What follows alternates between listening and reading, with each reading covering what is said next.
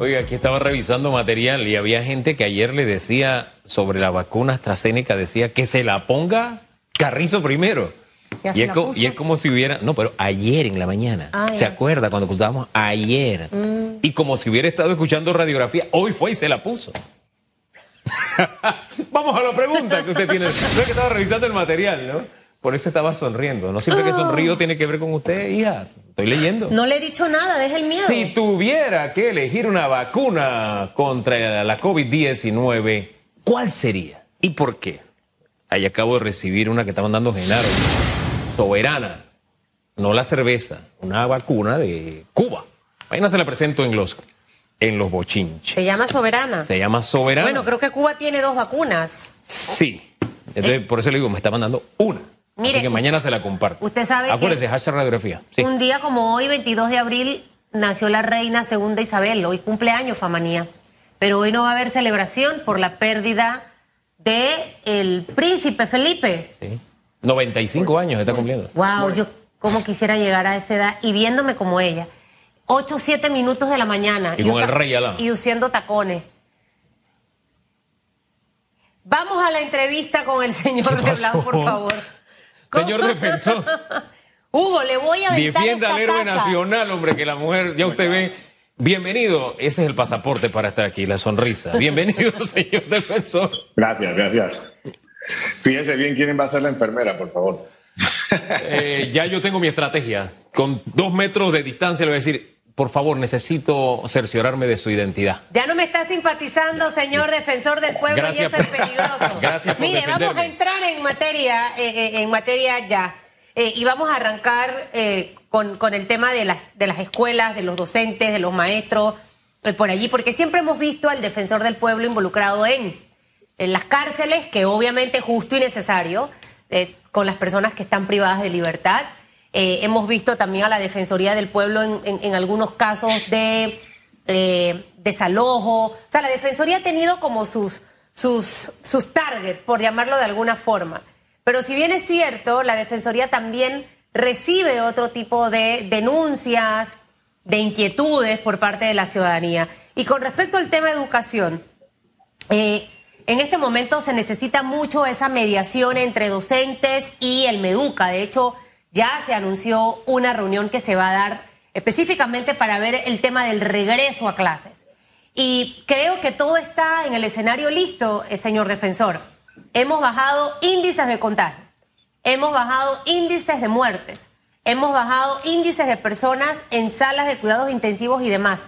Más población está vacunada eh, y la gente se ha estado portando bien, porque los números así lo están reflejando. Entonces esto quiere decir que podemos estar listos para ese regreso a clases, pero hay algo allí que todavía no fluye. ¿Cómo va a ser ese papel eh, que va a jugar la Defensoría del Pueblo? Ya es un hecho que ustedes van a estar mediando para que nos cuente un poco sobre eso.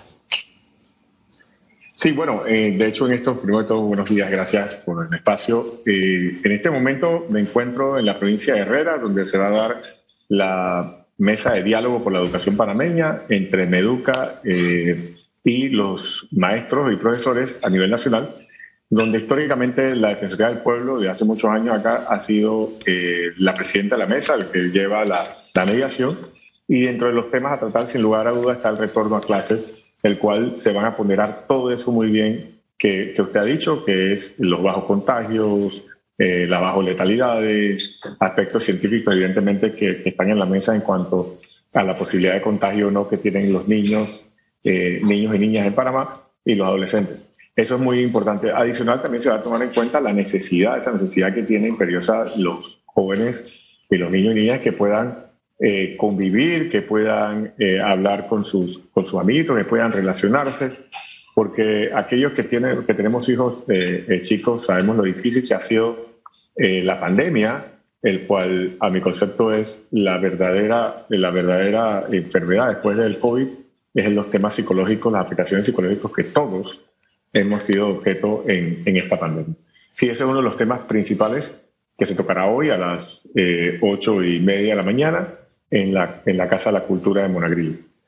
En la Casa de la Cultura de Monagrillo, ese va a ser el escenario.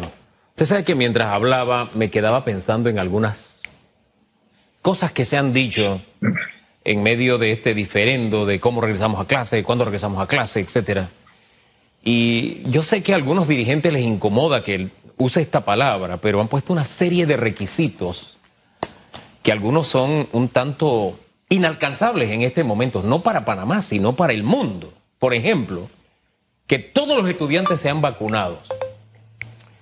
Pero lo que pasa es que no hay ningún país del mundo donde se esté vacunando a los menores de 16 años, por ejemplo. Y ese es un detalle que debemos tomar en cuenta. Entonces, cuando hay exigencias que no encajan en la realidad eh, y tenemos un propósito como el que, oiga, la educación sea semipresencial y regresemos a clases tan pronto podamos, la mediación es crucial para que aquellas cosas que no, que no son reales, de pronto sean aceptadas. Ah, y eso se lo pongo para que vea que hay cosas que se están pidiendo que son imposibles en este momento. Eh, eh, sabiendo ese antecedente, teniendo ese antecedente, y le pongo uno más. Nosotros hemos vivido con una tara permanente, escuelas que no tienen agua, por ejemplo. Es una, la historia republicana tiene esa página vergonzosa. Eh, entonces de pronto decimos, espérate, es que todas deben tener agua para que yo regrese. Nosotros decimos, oiga, que tengan las que abren.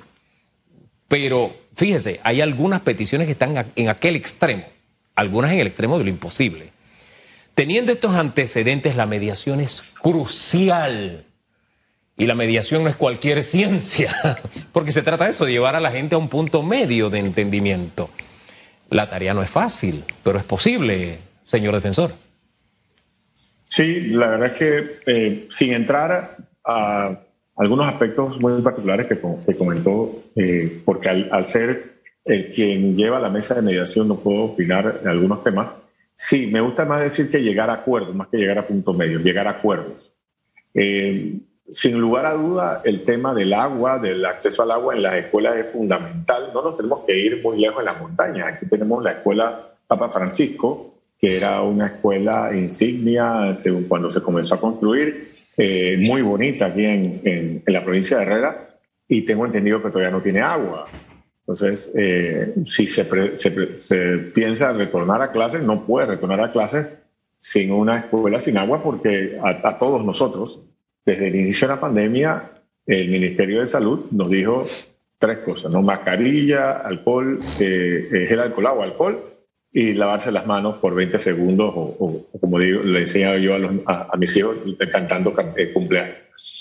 Entonces, mal podemos retornar a esa escuela si no, si no, hay, eh, si no hay agua. Igualmente, diría yo que sin entrar a, determinar si es bueno o malo el comentario, pues lo que puedo decir es que eh, efectivamente aquellas escuelas que van, que van a entrar van a ser parte de esta semipresencialidad definitivamente eh, no necesitas de las otras todavía que no van, no van a estar dentro de este plan. Eh, y como los recursos son infinitos y efectivamente, históricamente, el Ministerio de Educación, históricamente, gobiernos pasan, gobiernos vienen, e históricamente las escuelas no todas están listas. Dediquemos los esfuerzos a aquellas que van a empezar en este plan semipresencial, arreglémoslas, démosle agua, luz, la estructura y todo lo demás, para que sean cómodas para los estudiantes y también con una seguridad eh, eh, en temas de salud para el profesor y para el estudiante, es lo más importante. Fíjese que le, lancé el argumento y usted reaccionó como reacciona un mediador. Yo no puedo opinar.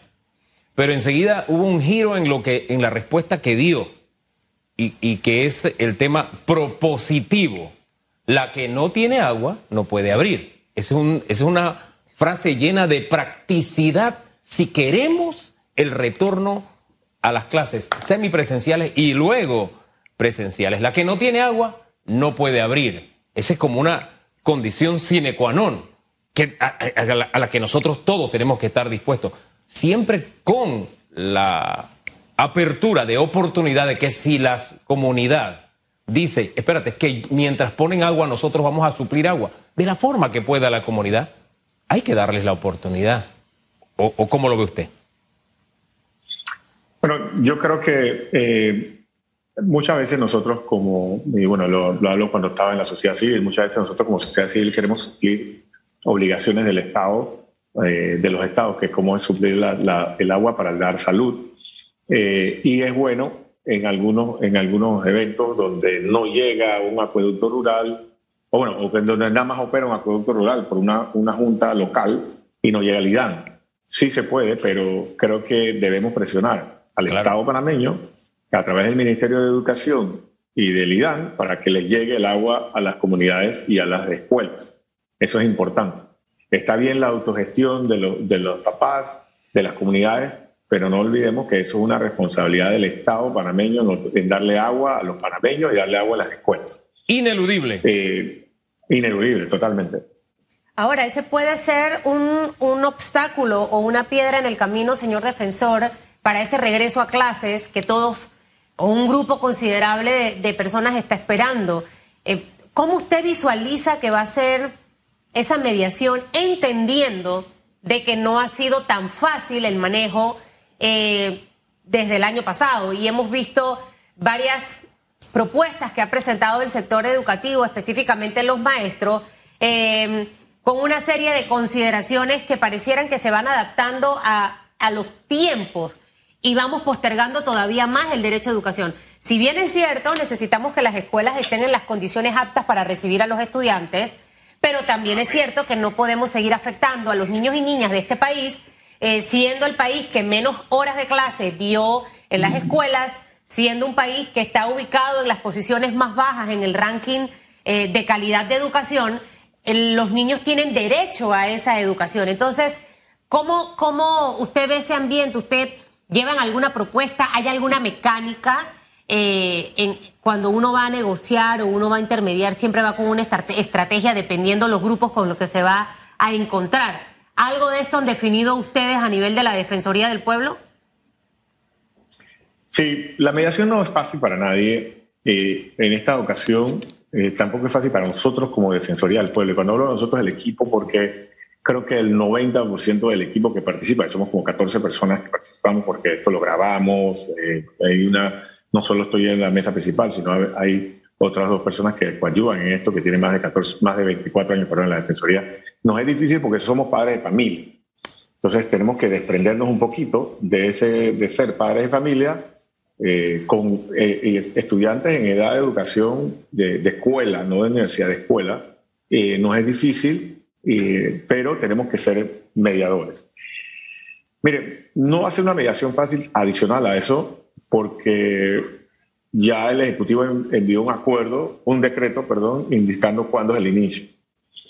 Eh, con, y eso va, ha creado un, un clima, eh, estoy midiendo mucho las palabras para no entrar en, en, a favor o en contra de nadie, pero ha, ha calado eh, de una forma en el clima de, eh, o en el ambiente de los educadores y, la, y ha definido la posición ya del, del, Ministerio de Educación.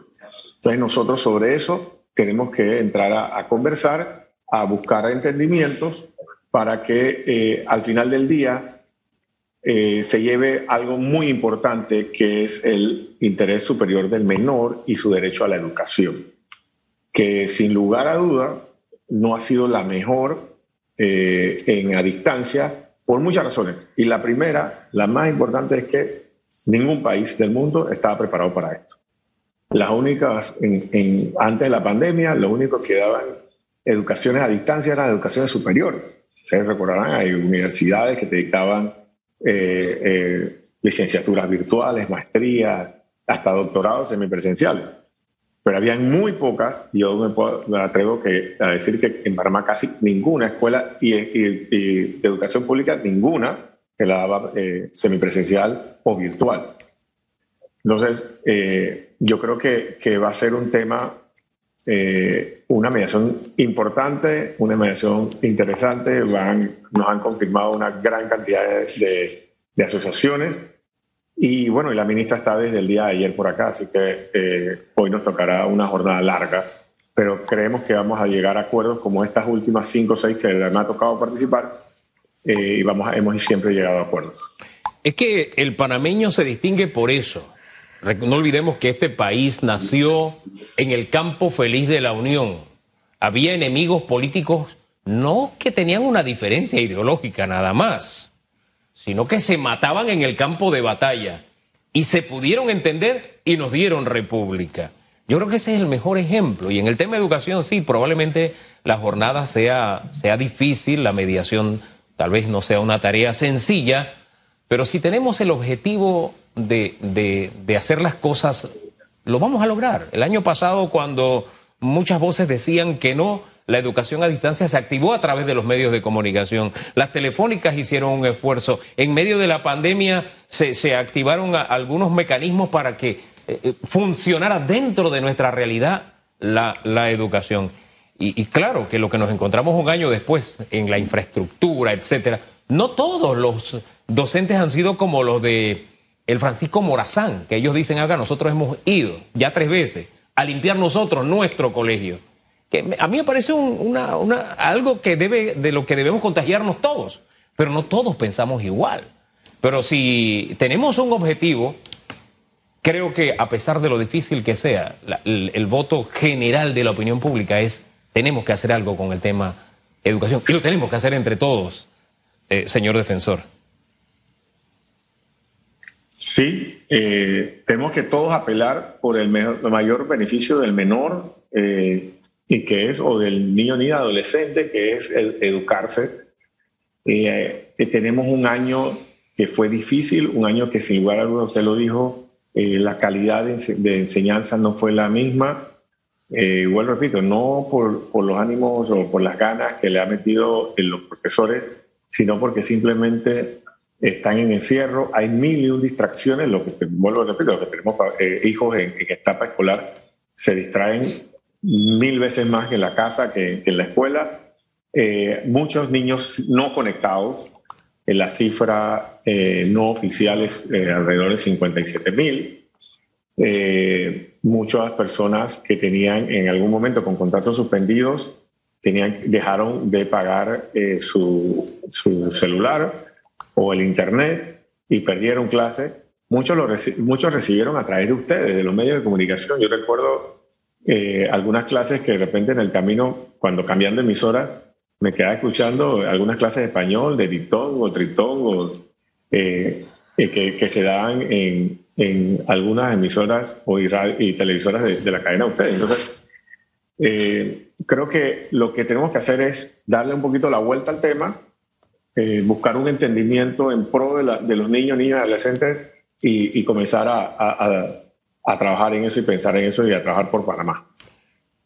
¿Hacia dónde vamos con el tema de las de las facilidades que pueda tener la Defensoría del Pueblo o los permisos o que le demos más poder al defensor para que, sabe, es como a veces cuando las parejas, ¿no? El, el esposo dice, no me desautorices delante de los niños, no puedes decir eso porque pierdo, pierdo poder. Entonces, si yo digo esto y tú lo cambias. Entonces, así mismo ocurre en el Estado, señor defensor, porque probablemente usted identifica cosas que no están correctamente funcionando, pero por otro lado, el, ente gubernamental toma decisiones que van en contra de... Eh, este, este tema está en revisión de darle más poderes eh, a la Defensoría del Pueblo ya ahora usted ya ha elegido como defensor, porque si no al final queda como una figura estética, por decirlo de alguna forma. Eh, y es como cuando uno le dice al, jefe, yo necesito sentirme acuerpada por ti. O sea, que cuando yo tomo una decisión, atrás está algo que me, que me va a respaldar. Y es lo que exactamente tiene que ocurrir con una defensoría. Sí, siempre nos dicen que tenemos una autoridad cosmética, de que muchas cosas, ¿no? A mí me dolió mucho recién, entre los primeros siete meses, me dolió mucho no solo por, mí, sino por, por, mi equipo, mis compañeros de trabajo, donde decían que la defensoría había que cerrar. Ojalá el día que se cierra la defensoría será que todos cumplimos y, obedecemos y respetamos los derechos humanos y eso está muy lejos por ahora que las. Miren, eso es una verdad media. La Defensoría del Pueblo tiene tres artículos muy importantes en los cuales no solo puede decretar a, un funcionario entorpecedor de los derechos humanos, sino también que en el caso que nosotros eh, consideremos que existe una violación de, una norma penal, presentarlo a la Procuraduría General de la Nación. Eh, y no solo es por la posible comisión del delito, sino también por el incumplimiento de los deberes, del funcionario público. Y dentro de los deberes del funcionario público está contestarle a esta Defensoría del Pueblo. Y así eh, lo dije esta mañana en, en, un mensaje de Twitter, que vamos a presentarle una denuncia a unos funcionarios que se han negado injustificadamente a responderle a esta Defensoría del Pueblo.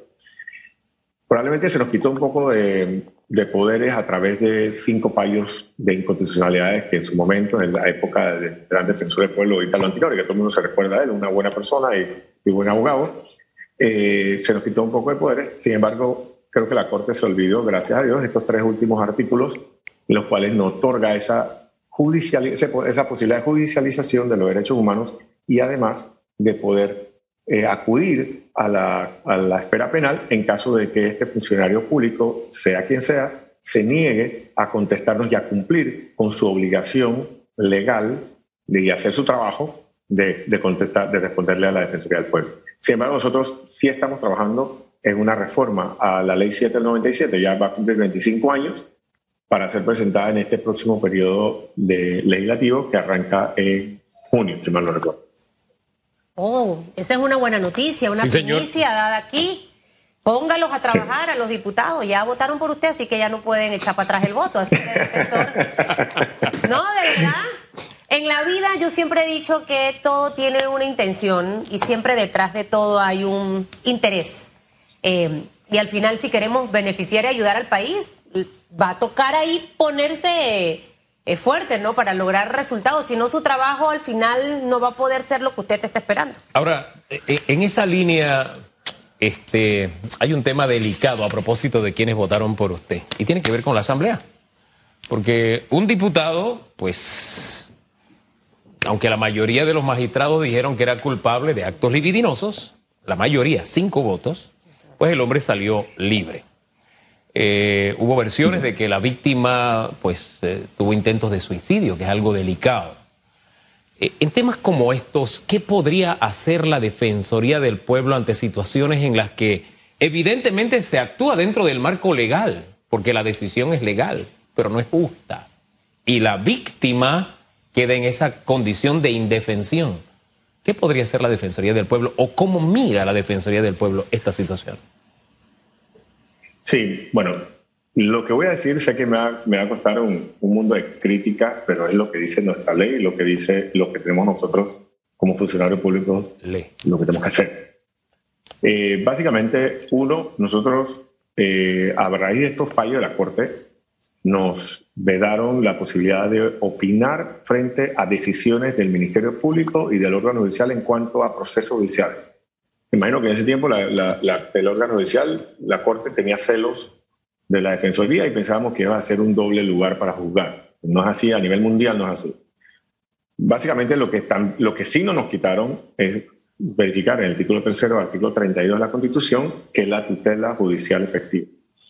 En esto comprendemos, no hemos leído el expediente aún, que las partes no se han quejado del procedimiento ni, ni, mucho menos del fondo de la resolución, de la, del, perdón, de la forma de la resolución. La decisión, ya sabemos que una de las partes no le gustó.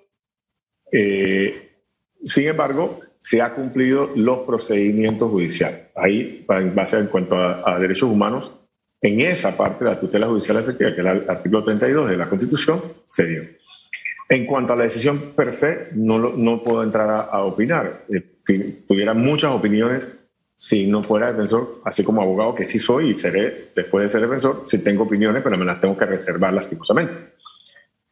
En cuanto a las víctimas, ellas luego de vencido los trámites locales, ella puede acudir eh, a las instancias internacionales y presentar ese proceso en las instancias internacionales.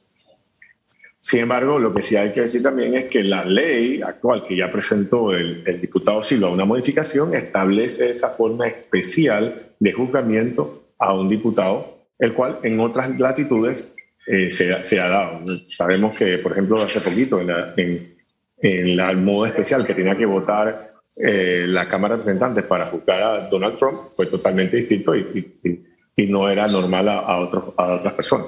Entonces, A veces sí, eh, dura let set la ley es dura, pero es la ley y eso es lo que establece. Eh, no hubo suficiente convencimiento en base a esa norma que establece una desigualdad de juzgamiento a los, a los, a los diputados para que pudieran otorgar mayor cantidad de, de votos para lograr la culpabilidad de, del señor que hoy en día es inocente, aunque no le gusten a muchas personas, pero tenemos que ser todos, y eso es un llamado a todos, respetuosos de la ley de los procesos. Inocente a la mitad. O no culpable, no culpable. No, inocente, no inocente, exacto. No culpable. Exacto, no culpable, porque lo que creo que hay que buscar, y, y más allá de los diputados, este, es un balance y que el país sienta que aquí existe justicia, porque lo que el panameño siente es que no hay justicia, que aquí hay beneficios para, principalmente para los diputados y no solamente por el caso del señor Arquesio, señor defensor, por otros casos más que se han dado en este país. No tiene que haber privilegio para nadie. Creo que la persona que se mete a la política tiene que estar clara de dónde está entrando, cómo tiene que cuidar su vida para llegar a ese lugar, para no ser luego objeto de críticas y cuestionamientos. Posteriormente a eso, cuidar su andar, que su hablar vaya de la mano de lo que haga y que lo haga correctamente pero no tengo que protegerme o reprotegerme por una posición. Y es lo que siente al final el país. Ojalá, no sé quién tomará la iniciativa, pero que alguien tome la iniciativa de proponer revisión a ese Código Procesal Penal. Bueno, ya la propuesta está, y usted la mencionaba, ¿usted ve con buenos ojos la propuesta del diputado Silva? Sí, yo veo con buenos ojos cualquier propuesta que elimine algún tipo de, de foro, ¿no? Eh, y también veo en contrario, Juan, porque eh, también veo que en el caso de nosotros, los que te ocupamos un cargo público, eh, se nos inculca, se nos presenta, se nos dice cualquier cantidad de cosas. yo por haber dicho exactamente lo que acabo de decir, tuve como 200 tweets donde me recordaban hasta, hasta muchas personas de mi familia y creo que eh, también se nos crea una disparidad con, con, relación a los particulares. Pero bueno, eh, eso es una batalla mucho más difícil y que no la voy a, no la voy a, a, comprar en estos momentos. Pero sí, yo estoy de acuerdo, por ejemplo, en la prueba preconcebida, en el caso de, de ellos y, y, en esta forma de votación. Hay que, sin lugar a dudas, hay que, hay que modificarla. Ya estamos en tiempos eh, totalmente cambiantes no son como antes que que había una, eh, unas persecuciones por opiniones políticas, que muchas de estas cosas se dieron porque se utilizaba la justicia en X tiempo de la República. Recuerdan que para perseguir a, opositores y de alguna forma eh, los diputados o, legisladores en ese momento, pasa que hay personas que, no recuerdan eso, eh, buscaron una forma de, blindaje, era para la no, la no judicialización de sus opiniones. Eh, ya, eh, pasó que vertían en la asamblea. Ya pasó mucho tiempo y las cosas hay que adecuarlas y, al final ellos son conscientes que hay que adecuarlas. Lo que pasa es que no sé si les va a interesar. Que acuerpen más la propuesta de Silva, señor Hugo. Sí. Quiero ver a más voces acuerparla porque creo que es lo que va a lograr que se pueda discutir y se pueda revisar. Y celebro, y celebro que usted se incline también por ese camino, porque todos debemos ser iguales ante la ley. Ahora, el ser funcionario público, claro que acarrea estas, estos sabores amargos. Yo le digo algo, los periodistas convivimos con eso, no durante un periodo, sino por ejercer la profesión que decidimos hacer de por vida. ¿Saben qué? Nosotros tomamos lo bueno y desechamos lo malo. Así que se lo dejo a talla. A veces hay que tener el cuero así de cocodrilo, ¿no? Que rebote, así de sencillo. Ahora, tomar lo bueno porque hay críticas positivas. Y qué bien, entonces, por inclinar la balanza hacia el lado débil en este caso. Gracias. Que le vaya bien por allá. Por... Gracias, gracias por la entrevista. Gracias. Vamos al Rommel nosotros. ¿Qué fue lo que pasó esta mañana? Tenemos un informe. Allá lo esperan ustedes. En, directo. ¿Qué le dicen? Nos acompaña Félix Chávez. Félix, ¿qué ha pasado? Cuéntenos. Félix, que te dejen de hablar, Félix, ese que está al lado, que te deje de hablar, que estás acá. Félix Chávez. Hola, Félix. Ah, yo no lo veía. No, creo que no, no, no. Bueno. Ah, hay un pequeño delay. Ahí estamos. Adelante, don Félix.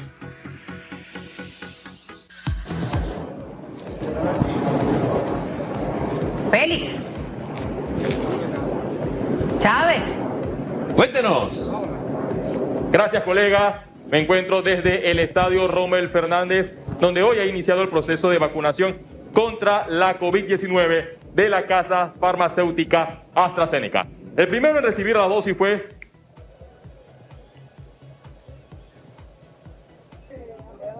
el gobierno en la adquisición y en el proceso de inmunización. Por ejemplo, hoy se esperan vacunar a 800 personas en ese proceso que abarcará a 18 mil hombres, eh, por ejemplo, mayores de 30 años y mujeres mayores de 50 años. Vamos con las reacciones del vicepresidente de la República. Eh, está haciendo un esfuerzo, un gran esfuerzo. El presidente de la República está luchando con el balance entre, las, entre la salud, entre lo económico y lo social. El proceso de vacunación representa la política pública más importante para la recuperación económica, para generar empleos. Vemos una organización como esta en la que con el apoyo de los clubes cívicos, el apoyo del despacho de la primera dama, por supuesto el Ministerio de Salud, por supuesto todos esos, todo ese personal de salud que han sido unos héroes nacionales en medio de esta pandemia que han permitido que nosotros controlemos la pandemia, eh, pues hoy eh, estamos vacunándonos con la primera dosis de AstraZeneca, eh, dándole la garantía al pueblo panameño de que este gobierno está trayendo vacunas que son seguras y efectivas. El vicepresidente luego de la vacunación se refirió a otros temas importantes, por ejemplo, la selección del órgano ejecutivo a dos eh, magistrados de la Corte Suprema de Justicia para la sala de lo, civil y la sala de lo contencioso administrativo, que seguirá también la misma hoja de ruta del examen del pacto de Estado. Vamos con estas declaraciones. El Consejo de Gabinete, en efecto, ayer aprobó eh, la convocatoria para la escogencia de dos magistrados de la Corte Suprema de Justicia. El vicepresidente de la República no es el que lideriza ningún proceso, eso, eso se convoca a través de la Procuraduría de la Administración y le, corresponderá entonces después al Consejo de Gabinete en pleno la escogencia de los dos magistrados eh, eh, que, reemplazarán por, por, lo que corresponde en la ley eh, en las salas que dan vencimiento en el mes de diciembre vicepresidente no dio fecha para cuándo estas dos personas que ocuparán los cargos, por ejemplo, de magistrado de la sala de lo contencioso administrativo y la sala civil estarían designados. Lo cierto es que hoy se espera una reunión virtual del Pacto de Estado para eh, analizar cómo será ese proceso para recibir y hacer el escrutinio de los candidatos a la máxima corporación de justicia. Vuelvo con ustedes, compañeros, a los estudios de radiografía. Gracias, gracias, don Félix, por ese informe. Dos cosas importantes. Quien dio el primer paso, el, vicepresidente, que eso nos dice como país, oye, esa es la dirección a, a seguir. Y segundo, la aclaración, que él no es el que coordina el tema de la selección de los próximos magistrados.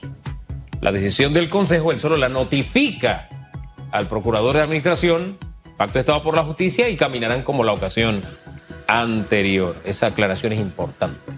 Así es. Son las 8.39 minutos. Vamos a hacer una pausa y regresamos con los bochiches.